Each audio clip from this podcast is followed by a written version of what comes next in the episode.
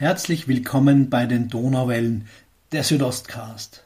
Mein Name ist Florian Kürer-Wielach und ich habe vor einigen Tagen die ukrainische Stadt Tschernowitz besucht, um Gespräche zu führen, auf akademischer wie humanitärer Ebene Solidarität zu zeigen und mir ein Bild von der Lage vor Ort zu machen. Im Folgenden hören Sie mein Interview mit dem Rektor der Juri Fetkovic Universität Tschernowitz, Roman Petrischin. Was ich sonst noch erfahren und gesehen habe, können Sie in meiner Reportage unter www.ikgs.de slash Czernowitz 2022 nachlesen und in den beiden anderen Podcast-Folgen dieser kurzen Serie vertiefen.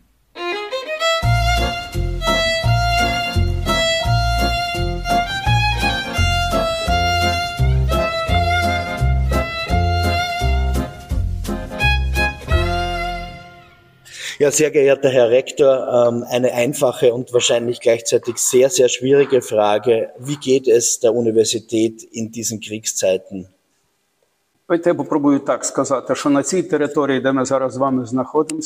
Ja, ich kann als erstes sagen, dass wir hier Gott sei Dank in der Region sind, die von Kriegshandlungen weitgehend verschont geblieben ist. Wir hatten keine Bombardements, wir hatten keine Raketeneinschläge bisher. Das heißt, wir konnten oder können wenigstens oberflächlich ein normales Friedensleben führen. Aber natürlich gibt es große Veränderungen. Äh, am 24. Februar 2022, als der Krieg begann, als das Kriegsrecht ausgerufen wurde, haben wir äh, sofort den Unterricht auf die Online-Unterricht umgestellt. Äh, das war Gott sei Dank zu dem Zeitpunkt äh, jetzt nichts Besonderes Neues, weil wir durch die Pandemiezeit vieles gelernt haben, sowohl Studenten als auch Dozenten und Dozentinnen. Das heißt, die Kollegen konnten bereits mit Smart Smartphones, Laptops arbeiten und die Studenten, die vorhin da waren, wir haben eine gemischte Form versucht davor, haben wir sofort nach Hause geschickt. Und die Online-Lehre machte es möglich, den Lehrbetrieb weiterhin zu erhalten. Und das war in mehrfachen Hinsicht wichtig. Man muss verstehen, dass wir sofort in den ersten Kriegstagen sehr, sehr viele Geflüchtete bekommen haben. Aus dem Osten, aus dem Süden, aus dem Südosten der Ukraine. Und viele sind in den Wohnheimen eingezogen. Zum anderen war es so, dass auch aus unserer Region Studenten, Dozenten nach Westeuropa, aber auch nach Deutschland gegangen sind.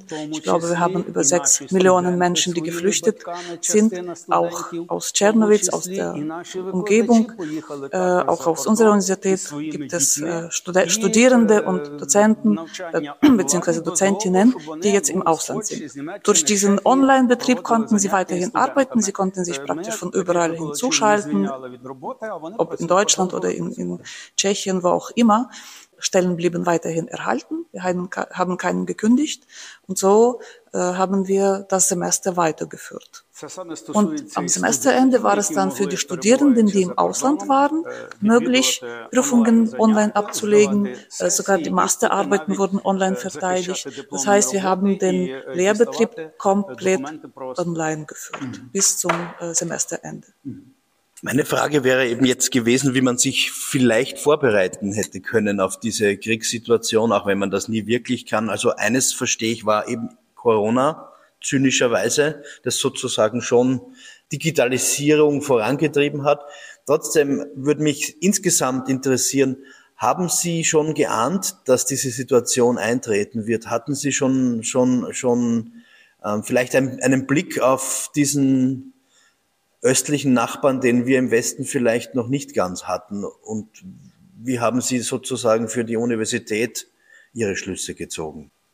Ну, якщо бути об'єктивному, то ja, wenn man auf die Frage antworten sollte, so würde ich jetzt im Nachhinein sagen. Natürlich gab es schon äh, Anlässe, gab es schon Voraussetzungen dafür, dass wir dachten, vielleicht wird es, vielleicht gibt es einen Angriff durch Russland auf die Gebiete Luhansk und, und Donetsk.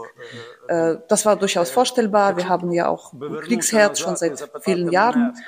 Aber das, was wirklich geschah, äh, übersteigt jede Vorstellungskraft. Niemand hat damit gerechnet, dass, äh, dass so viele Orte bombardiert werden, dass so viel Infrastruktur, zivile Infrastruktur äh, zerstört wird, dass, dass äh, friedliche Menschen, dass friedliche Bevölkerung äh, dermaßen brutal äh, ausgerottet wird. Das war, glaube ich, jenseits von Vorstellbaren äh, für mich, aber auch für viele andere. Das heißt, für so einen Angriffskrieg, auf, auf so einen Angriffskrieg hat sich keiner vorbereitet. Das war äh, für uns nicht vorstellbar. Und jetzt nochmal, äh, um, um äh, auf die Frage des Lehrbetriebs zurückzukommen. Natürlich konnten wir den Online-Betrieb erhalten und das war schon gut so. Allerdings merken wir, das ist jetzt keine neue Erkenntnis, dass es etwas komplett anderes ist, wenn Studenten im Hörraum sitzen, wenn man ihre Augen sieht, wenn man mit ihnen diskutiert, wenn, man, wenn ein direkter Austausch möglich ist. Das kann natürlich ein, kein Online-Plattform so ersetzen. Die Universität untersteht, ist, ist dem, äh, dem Bildungsministerium untergestellt das heißt, und dem Ministerkabinett, nicht der äh, lokalen Verwaltung. Und es gibt jetzt für alle Universitäten in den Regionen, wo es möglich ist, ganz klare Forderungen, unter welcher Voraussetzung möglich ist, die, den Lehrbetrieb äh, ab dem 1. September zu beginnen bzw. weiterzuführen. Äh, dazu gehört vor, gehören vor allem die entsprechend eingerichteten Schutzbunker, Schutzkeller. Wir haben hier in, in, den meisten Gebäuden, aber nicht allen Schutzkeller. Wir arbeiten gerade daran, sie entsprechend einzurichten. Es gibt äh, bestimmte Regeln, die eingehalten werden müssen. Es gibt Vorschriften, die wir auch schriftlich haben und müssen sie sozusagen abarbeiten. Äh, es wird dann Kommissionen geben, die kommen und sie begutachten, ob sie tatsächlich auch diesen Vorschriften entsprechen, ob sie geeignet sind. Die Folge wird sein, dass wir eine gemischte Form Form ab September einführen, weil wir nicht genug Platz in den Schutzbunkern haben. Das heißt, wir werden mit Teilen von Studenten Online-Lehre machen, Teile werden zum Präsenzunterricht kommen, dann wechseln wir. Also wir werden einfach äh, hybrid weiterarbeiten müssen. Die Konsequenz ist aber ab September, dass die Dozenten und Dozentinnen, die im Ausland, wenn sie im Ausland sind, eigentlich zum Präsenzunterricht erscheinen müssen. Sie müssen sich entscheiden, wenn sie nicht zurückkommen wollen, müssen sie kündigen. Und das Gleiche betrifft aber auch die Studenten. Wenn Präsenzunterricht geführt sind, müssen sie auch äh, präsent sein. Das wäre sozusagen auch die möglicherweise die Konsequenz für, für Leute, die jetzt noch im Ausland sind. Das heißt, das ist ein sehr wichtiger Punkt, dass man die Studierenden wieder hierher bringt, auch als Personen, als Menschen physisch wieder an der Universität hat. Es ist aber bei Studierenden so, dass wenn sie nachweislich Gründe haben, die ihnen nicht möglich machen, zum Unterricht zu kommen, Präsenzunterricht zu kommen, dann sind wir verpflichtet, äh, den Online-Unterricht zu gewährleisten. Das ist auch äh, eine Verordnung des Ministeriums bzw. des äh, Wissenschaft der Bildungsministers. Die Gründe können ja sehr unterschiedlich sein. Und äh, weiterhin, äh, das ist sozusagen eine, eine Empfehlung. Wir müssen uns nicht an alle Empfehlungen halten. Zum Beispiel gab es auch eine Empfehlung des Ministeriums, äh, dass man den Lehrbetrieb ab am 15 ähm, August bekommt, äh, beginnt, mit dem Hinblick auf äh, die äh, Winterzeit und darauf, dass die Nebenkosten, dass die Heizungskosten steigen. Wir haben uns mit der Studentenschaft, das heißt bei uns der, das studentische Parlament, beraten und die Studierenden waren klar dagegen. Sie haben verschiedene Gründe angeführt. Sie haben gesagt, viele Studenten arbeiten, sie müssen Geld verdienen, sie nutzen die Sommerpause, um ihr Einkommen ein bisschen zu verbessern, also das Familieneinkommen zu verbessern. Oder es gibt zum Beispiel Familien, die mit äh, schulpflichtigen Kindern im Ausland sind und haben vor, bis zum 1.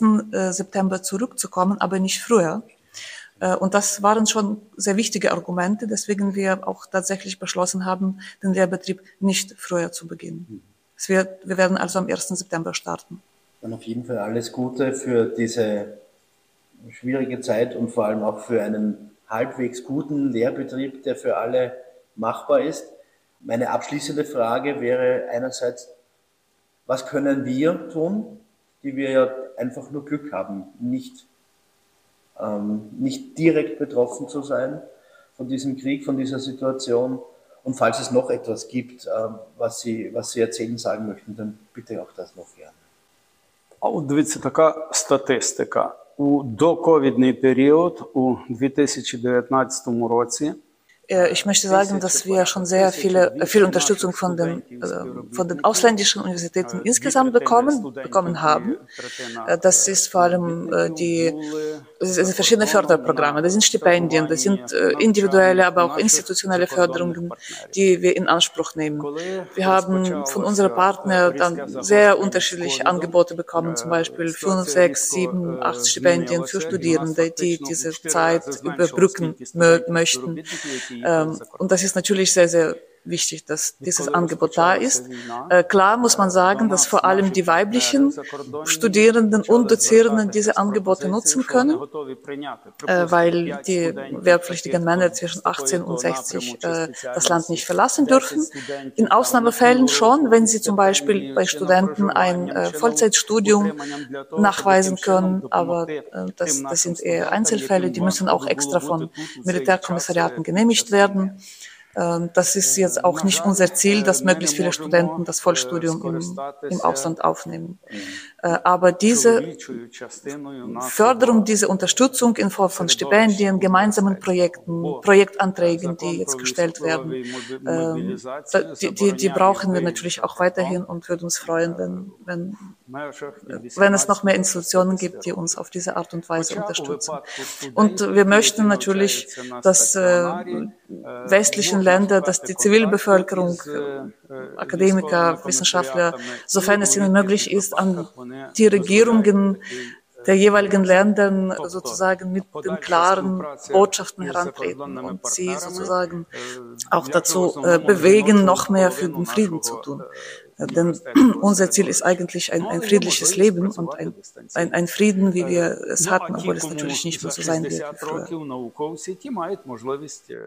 Und wir wünschen uns als Land äh, auch, dass wir äh, das Programm sozusagen, das uns als EU-Beitrittskandidat jetzt äh, aufgestellt wurde, dass wir das äh, auch erfüllen können, dass wir diesen Weg bis zum Ende gehen und dass wir endlich wirklich ein Teil der europäischen Gemeinschaft werden. Mit allen Vorteilen, aber auch mit allen, mit allen Herausforderungen, die, äh, die es in der EU gibt. Und darum wissen wir sehr wohl. Достукатися до своїх урядів, щоб уряди включилися у роботу величезну для того, щоб яким чином зупинити у нас війну. То буде найбільше нам підтримка. Ну і ми хочемо собі собі побажати, щоб от відома Україна недавно стала кандидатом у члени Європейського Союзу, щоб ми виконали всі ті задачі, які були поставлені перед нашою країною, і щоб ми стали повноцінними е, членами Європейського Союзу і жили так, як живе Європа. З усіма позитивами і з усіма там особливостями, нюансами, які вони є, але хочемо ми європейську спільноту. Vielen herzlichen Dank uh, für, für Ihre Worte, für die Zeit. Ich weiß, wie wertvoll uh, Ihre Zeit ist und deswegen weiß ich es doppelt zu schätzen, dass Sie sich diese Zeit uh, für mich und für das IKGS genommen haben. Herzlichen Dank und alles Gute für die Zukunft. Ich bin mir sicher, wir sehen uns sehr bald wieder. Vielen Dank auch äh, Ihnen und ich hoffe, dass, dass die Information, die im Pod Podcast erscheinen wird, äh, vielleicht auch an die Hörer äh, interessant sein wird, beziehungsweise auch äh, eine äh, Quelle sein wird, aus der man erfahren kann, wie die Situation in unserer Region ist, wie sie auch für die Universität ist.